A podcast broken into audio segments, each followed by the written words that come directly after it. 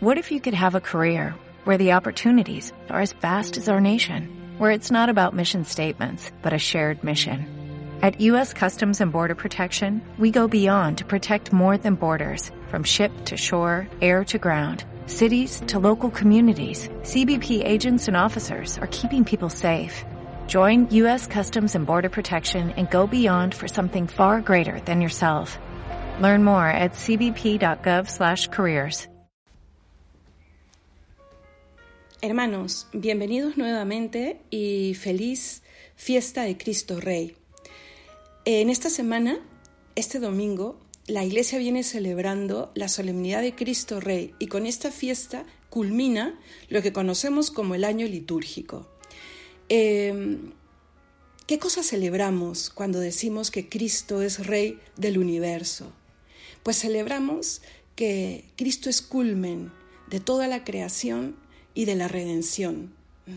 Es principio y fin de todo lo creado y de todos los creados, también de nosotros, los que creemos y los que no creemos. Haré referencia a esto un poquito más adelante, pero quiero empezar haciendo una breve mención a la historia alrededor de esta fiesta, el por qué y cuándo se instituye. Mm, es una fiesta relativamente joven, ¿ya? Eh, estamos en el siglo XIX en 1925, cuando el Papa Pío XI, conocido como el Papa de la Paz, es más, su lema es Pax Christi in Regno Christi, la paz eh, en el reino de Cristo, ¿no? O la paz de Cristo en el reinado de Cristo. Eh, ese será siempre su mayor eh, móvil para hacer todas las cosas, para llevar adelante su evangelización y las propuestas a la iglesia y será en la cuarta encíclica eh, promulgada el 11 de diciembre de 1925, donde él muestre eh, su interés sobre la, sobre la fiesta de Cristo Rey. ¿Cómo se llama esta encíclica? Cuas Primas. Las encíclicas toman el nombre de las primeras palabras con las que empieza esta encíclica, escrita siempre en latín. El original se escribe en latín, que es el idioma mm, universal, por decirlo de alguna manera, en la iglesia. A partir de ese se traduce en cada diócesis, en cada país. Pero ya en la, en la anterior y en la que sigue, el Papa seguirá dando vueltas a este tema, ¿vale?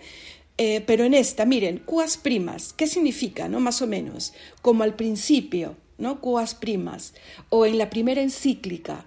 Y él dirá justamente algo así, ¿no? Que al comenzar el pontificado, eh, él le pidió a todos los obispos del mundo que se analizaran las causas principales ¿no? de aquello que abruma y aflige al género humano. Y girará sobre todo alrededor, alrededor de lo que está viviendo el mundo. Pongámonos en situación. Acaba de terminar la primera gran guerra y la paz, la situación entre los países de Europa eh, tiene un equilibrio muy, muy tenso. ¿no? no es una paz real y por eso él propondrá buscar cuál es la causa de esta fractura, de este equilibrio mm, precario y cómo, cómo volver ¿no? a la paz eh, anterior. El Papa no se quedará solamente en un tema de diócesis, de, de, organización, de este, qué cosa es lo que está pasando a nivel sociedad, irá mucho más allá. ¿no? Él, es más, terminará diciendo que no encontrará la paz un Estado, un pueblo, una sociedad, si es que no hay paz en el corazón del hombre, en el corazón de las familias, ¿no? Y las familias eh, haciendo posible y real eh, la paz en la sociedad. Entonces, mm, justamente en el primero o segundo número, me parece, ¿no? Eh, el Papa exhorta a buscar la paz de Cristo en el reino de Cristo, ¿vale? O sea, exhorta a que sea posible el reino de Cristo, persuadidos de que no hay medio más eficaz, o sea, él estaba cierto de que no hay medio más eficaz para restablecer eh, el reinado real y total de Cristo en estos ambientes que antes les he, les he mencionado. Y por eso Él propone un año santo que culmine con la celebración de esta fiesta de la realeza de Cristo. ¿Cómo se llega al culto de Cristo Rey? Él mismo dirá que a partir de la devoción al Sagrado Corazón de Jesús. Y por eso me ha parecido importante tocar este tema. Este canal eh, abrirá su apostolado justo hace dos años en una fiesta como la que, de la que hacemos mención, de Cristo Rey. ¿no? Y es más, el nombre que, nos, nos, reúne es ese, ¿no? Para que Cristo reine. Y nosotros completamos este para que Cristo reine con el para que reine su corazón. Porque finalmente el reinado de Cristo empieza cuando nosotros, nosotros le damos a la persona de Jesucristo un, lugar supremo, un lugar de autoridad en nuestra vida, en nuestra alma, en nuestras decisiones. Y eso solo se da cuando nos hemos encontrado con el amor de Dios, con ese amor que está sintetizado en su corazón traspasado, en el corazón que lo ha dado todo y que te ha terminado de derramar todo lo que Él es, quiere y ama, ahí en la cruz como explica San Juan Evangelista. La lanza atravesó su costado y brotó sangre y agua. ¿Qué significa? ¿Qué significa la sangre y el agua? Hacen referencia al sacramento que nos va a hacer hijos de Dios, el bautismo, y a la Eucaristía, el sacramento que nos permite la común unión con el, con el Salvador. Entonces, poniéndonos un poco en, ese contexto, ¿no? En que hay una falta de paz visible, ¿no? En la situación que vive el mundo después de la Primera Guerra, en la situación que viven las naciones, ¿no? Y en una paz que es justamente la raíz de todo, una paz que no hay, ¿no? Y que la raíz de cuya falta de paz es el mal que se vive en el mundo. Él se pregunta, el Papa, ¿no? ¿Y por qué el mal? Y dirá, porque Cristo no está en el centro de los corazones. Él escribirá luego de Cuas Primas, la séptima encíclica me parece, en 1928 Miserentissimus Redentor, que es una encíclica que está directamente eh, enfocada al corazón de Cristo. El Papa termina de completar esta idea del reinado de Cristo eh, enfocando la devoción al corazón de Cristo directamente a lo que se ha querido proponer desde Santa Margarita María, ¿no? Amar al corazón de Dios y reparar los ultrajes que vive. Pero el Papa dejará claro que con, con la fiesta de Cristo Rey lo que estamos proclamando es que Cristo eh, es aquel que me representa, ¿vale? No, Cristo debe ser el origen y fin de todo aquello que yo busco, propongo y emprendo.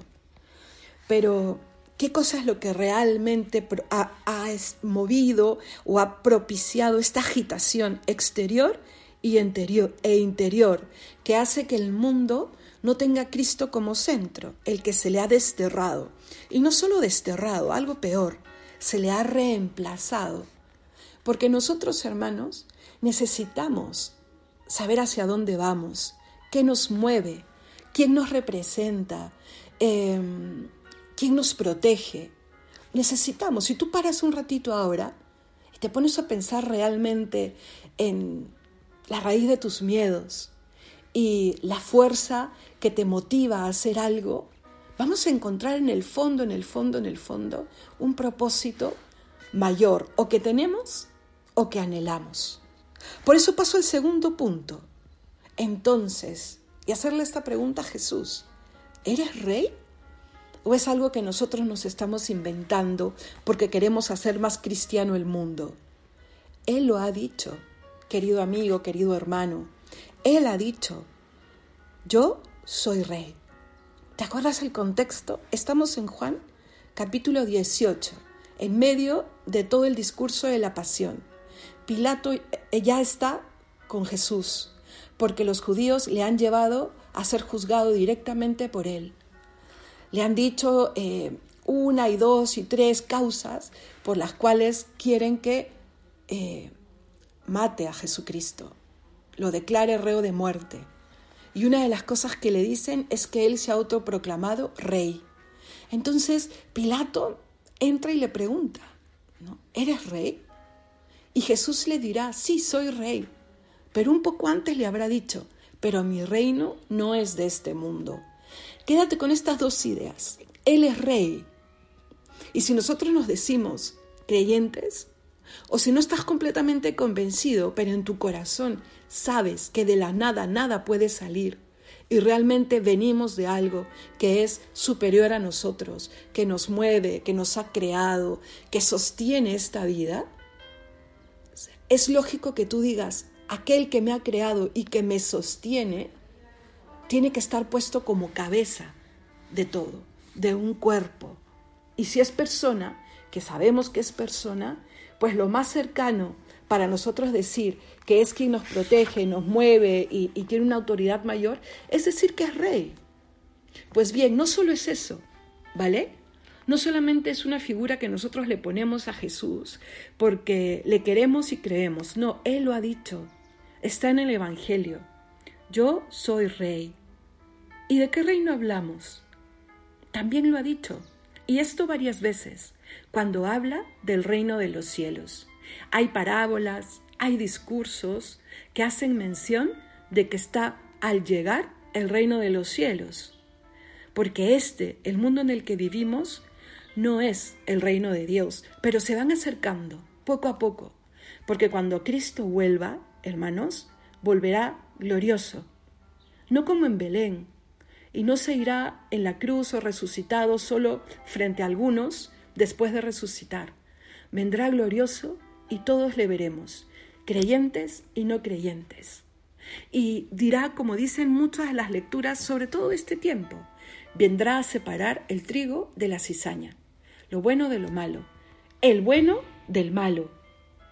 Viene a instaurar el reino de Dios en su segunda venida y hacer posible el reino de los cielos aquí en la tierra o juntarlos, por decirlo de alguna manera.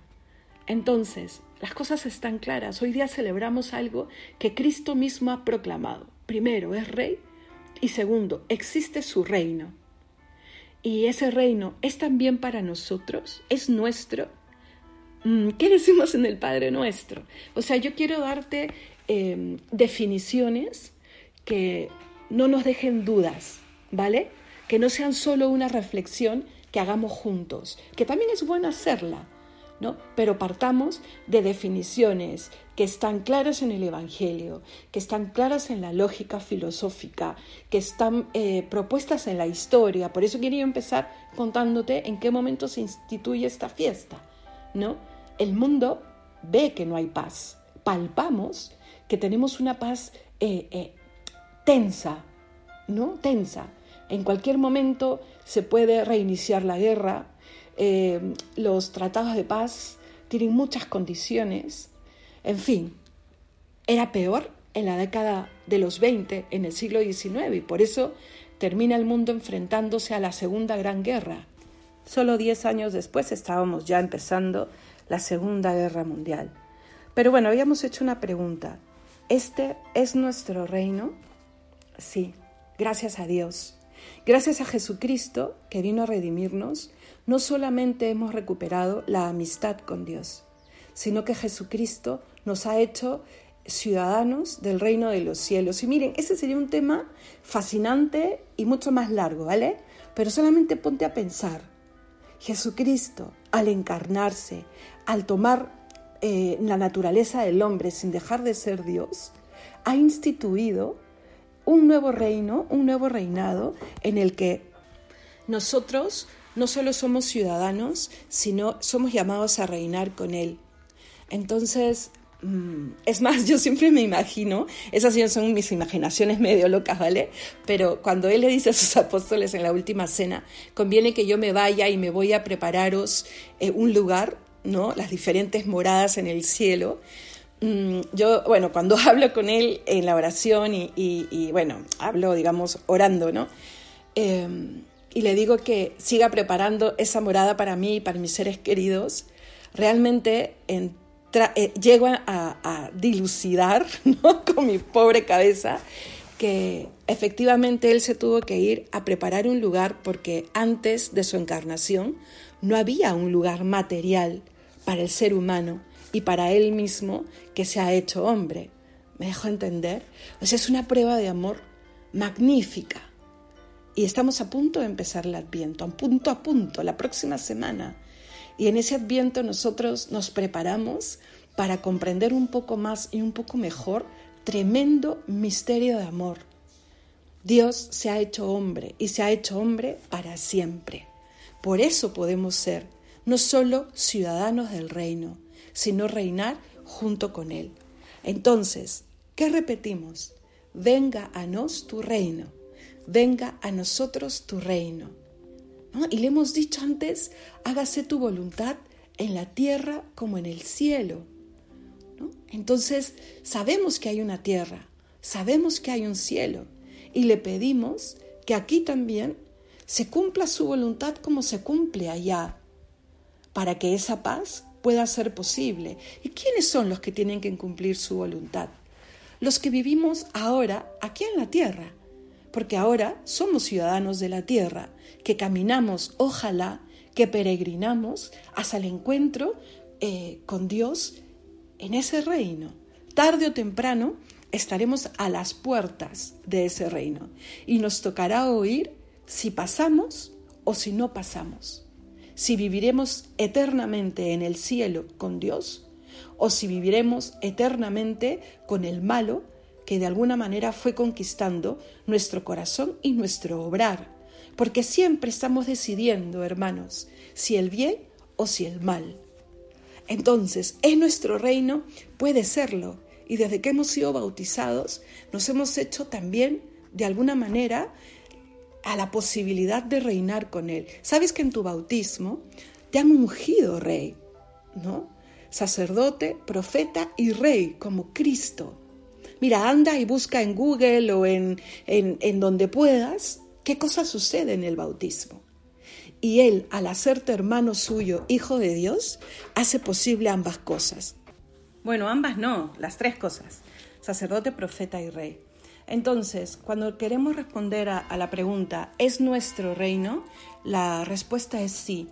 Desde el bautismo, cuando nos hacemos hijos de Dios, nos hacemos también herederos del reino. Nuestro caminar aquí en la tierra irá haciendo que ganemos o no la visa, entre comillas, para entrar a ese reino. ¿Y cuál es la visa? La santidad. También es otro tema, eh, lo hemos tocado en algunos momentos, el cómo alcanzar la santidad o qué es la santidad. Pero mira, así rapidito, no, no creamos que la santidad es solamente para dos o tres. ¿Tú crees que Jesús hubiese pasado por el trance de hacerse hombre, mm, de vivir 33 años aquí con todas las incomodidades del ser humano y de morir en una cruz para que solo dos o tres se, se puedan hacer ciudadanos del reino? La santidad es para todos y es posible para todos. Y lo primero es entender de qué se trata, ¿no? Es imitar los pasos que vivió Jesús aquí en la tierra, ¿no? Y las pistas están en el Evangelio. Vivir como Él vivió, ¿no? Seguir sus mandatos. Eh, de eso se trata, me dejo entender. Se trata de, de ser como Él. Y mira, no te conformes con el buenismo, el Papa Pío XI decía, para nosotros un programa de acción concreto. Y ese programa de acción pues es eh, el camino de santidad, cumplir los mandamientos, pero entenderlos, entender por qué no debo mentir, entender por qué tengo que santificar las fiestas, porque es ahí donde yo me encuentro con Jesús. Es ahí donde yo comprendo que no debo tener miedo, por ejemplo, que existe esperanza, que hay un lugar donde yo gano fuerzas, la Eucaristía, la palabra de Dios. Entonces sí, es nuestro reino. Somos criaturas y somos herederos. Por eso podemos decir, como decía Santo Tomás, que Él es rey por naturaleza y por gracia. Por naturaleza porque es el creador, porque le toca, ¿vale?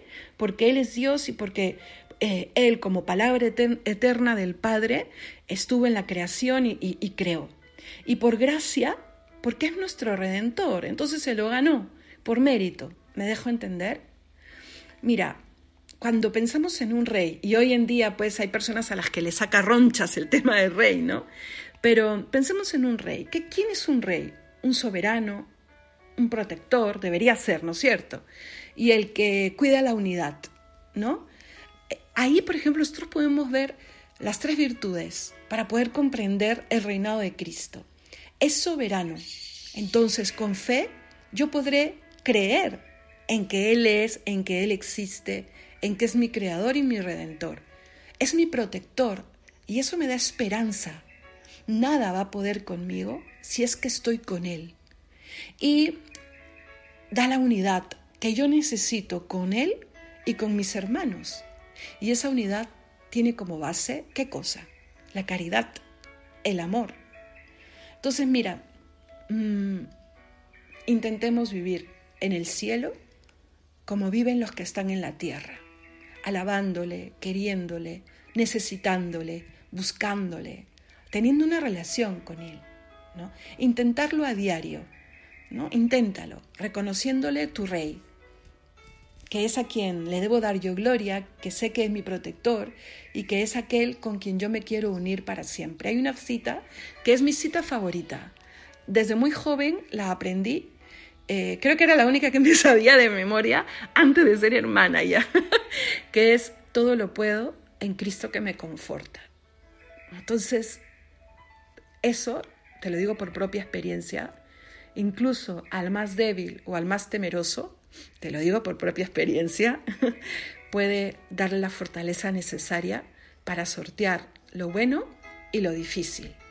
¿Ok? Entonces, que seas pues ciudadano de aquí, de este mundo, pero mirando el reino de los cielos. Ya está cerca, dice el Evangelio más de una vez. Y así empieza el Evangelio de San Marcos, creo, con palabras de San Juan Bautista. Ya está cerca el reino de los cielos. Preparaos. ¿Con qué? Con vida espiritual, con vida de virtud. ¿Qué es la virtud? Un hábito bueno. Por ejemplo, ¿por qué no proponerte el ser persona que sepa perdonar. Inténtalo cada día, cada día. Y cuando te equivoques, tente paciencia. Tampoco tires la toalla y vuelve a empezar y vuelve a empezar. Nunca empiezas en el mismo lugar. O sea, porque el, vivir bien te transforma. Cuando esa vida buena parte del, eh, del propósito y de la conciencia de que lo hacemos por un soberano mayor. Esa vida de virtud te hará reconocer hacia dónde vas también, conocerlo mejor. Y por supuesto, te hará ser más coherente en tu accionar. Entonces, la vida espiritual te da conocimiento, porque espíritu es también el intelecto, la voluntad. Entonces, ilumina tu mente y fortalece tu voluntad. ¿Para qué? Para una vida virtuosa que te, que te haga elegir bien y te haga coherente con aquello que quieras. ¿Ok? Entonces, mira, el Papa Pío XI decía que con cristianos coherentes, con cristianos que amen a Jesús, se puede lograr una sociedad mejor. ¿Se trata de politizar el tema de Cristo Rey? No. Algo debe tener seguramente, porque se piensa en sociedades cristianas, en sociedades que vuelvan a tener la constitución y las leyes que miran a las virtudes cristianas. Y mira, no hace mucho se juraban eh, eh, eh, el, puesto en el Congreso o, de presidencia de una república, del país que yo vivía, por ejemplo, poniendo la mano sobre, sobre la Biblia, todas, todos. Ahora es opcional, pero eso no es volver ese tema un tema político y que, y que lo espiritual no debe entrar en eso, pero mira, somos personas que tocamos todo lo que hacemos con todo lo que somos. Si somos cristianos, haremos de este mundo un mundo mejor, una sociedad mejor. Entonces, el reino aquí, que se vaya transformando en la ciudad de Dios, y el reino allá, que me espere, que yo me esté ganando de alguna manera ese reino que ya me ganó Jesús y que Él solo espera que yo me ponga en camino. Pero para ponerme en camino, Tengo que vivir con aquel que ha dicho de sí mismo que es el camino, que es la verdad y que es la vida. Esa verdad que yo busco, así es inconscientemente, y esa vida que yo anhelo, porque esta vida es muy, muy, muy corta. ¿Ok? Entonces, que viva Cristo Rey, que yo crea y quiera en ese Creador y Redentor, y que realmente reconozca no solo que Él ha dicho que es Rey, sino que en muchos momentos los que le han conocido y querido lo han reconocido. Mateo, por ejemplo, en el capítulo 28, también a la final de su evangelio dice de él, ¿no? Que él dice, se me ha dado potestad en el cielo y en la tierra. Lo vuelve a decir Jesús. Pero Jesús también hablará que existe un príncipe de este mundo y se refiere a Satanás, porque él sabe que en este mundo gobierna de alguna manera eh, la decisión del hombre. Él, él creó todo para nosotros en esta tierra. Y a nosotros nos ha hecho administradores de todo a partir de nuestras decisiones. Y por eso nos hizo libres. Entonces, las consecuencias del mal, el que falte la paz, el que haya guerra, el que los corazones estén rotos y los hogares fracturados, es por decisiones de las personas, nuestras tenemos que ir distanciándonos de ese tipo de mundo, de lo mundano, y acercándonos a la ciudad de Dios. A mí me encanta cómo eh, distingue San Agustín esas dos ciudades. Él también vivía eh, en el pleno, en la se caía el imperio romano y pues él era romano, ¿no? Y, anhelaba que Roma se hiciera cristiana. Y él vio que, Roma había pasado por el proceso de perseguir a los cristianos y luego cristianizarse. Pero luego veía que, que Roma caía y que llegaban los, entre comillas, bárbaros, que no eran cristianos, y temía, ¿no? Temía y animaba un poco la victoria de los romanos sobre otros pueblos por eso. Pero luego se llega a dar cuenta que la verdadera ciudad que va a prevalecer y que debemos, debemos buscar es la del reino de Dios. Por eso, preparaos, preparaos, como dice muchas veces el Evangelio y como vamos a empezar a escuchar ahora en Adviento, ¿ok?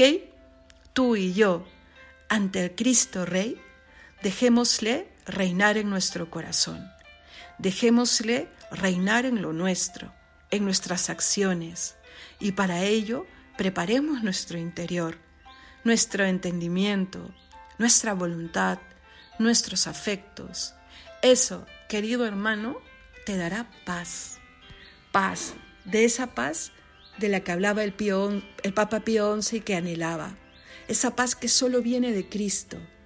No la, no la paz que propone el mundo, ¿no? Bien por ti si te portas mal, ¿no? Ese, yo no me meto en lo tuyo, ese relativismo que no reconoce al otro mi hermano. No, la paz de Cristo, la que surge del bien y de la verdad. Vamos a terminar mm, solo recordando aquello que el corazón de Jesús le dice a Santa Margarita.